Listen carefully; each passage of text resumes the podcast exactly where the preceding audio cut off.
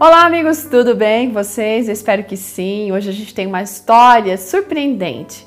Como Deus nos surpreende. Você está aí desanimado? Vamos clamar a Deus para ver se ele não surpreende você? Hoje, essa história escrita pela Ana Carolina, aliás, Ana Carolina, ela, ela é graduada em Física, tem mestrado, doutorado, doutorado em Meteorologia pelo Instituto Nacional de Pesquisas Espaciais e é professora no curso de Engenharia Ambiental na Universidade Federal de Itajubá. Gente, ela conta que foi no final de 2012 ela recebeu uma oportunidade incrível de conseguir participar de um programa de pós-doutorado no principal centro de pesquisa da Austrália. Era uma oportunidade que ela não ia poder perder. Então ela e o marido já começaram, desculpe, a trabalhar as questões, né, do visto, tudo com muita antecedência, porque eles iam ter que permanecer um ano naquele país. Foram muitos desafios, mas o tempo todo percebendo a proteção do Senhor, sabe, a condução de Deus. Bom, só que para a liberação do visto, eles tinham que fazer alguns exames que tinham que ser credenciados pela embaixada australiana aqui no Brasil, que fica em São Paulo. Aí, como a, a Ana tem uma escoliose, eles falaram assim: não, nós vamos ter que mandar seu exame para a Austrália. E, gente, ela ficou apavorada, porque isso ia fazer com que demorasse mais ainda do que normalmente demoraria para o teu visto. Isso foi tão complexo, gente, porque a viagem era 27 de janeiro e 25, 6, na sexta-feira à tarde, não tinha chegado nada ainda.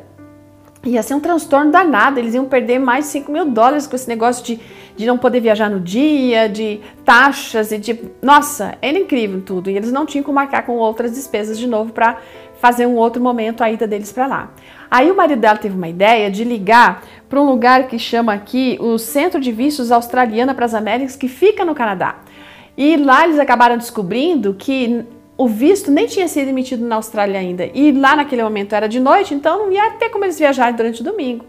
Aí, gente, ela correu para oração, clamando a Deus, colocando, despejando diante do Senhor toda a sua decepção, tristeza em relação ao sonho que ela tinha é, é, de poder fazer esse, essa pós, né, do, esse pós-doutorado. Gente, ela disse que duas horas depois recebeu um telefonema da embaixada da Austrália aqui no Brasil dizendo que eles estavam ajustando para acertar o visto dela.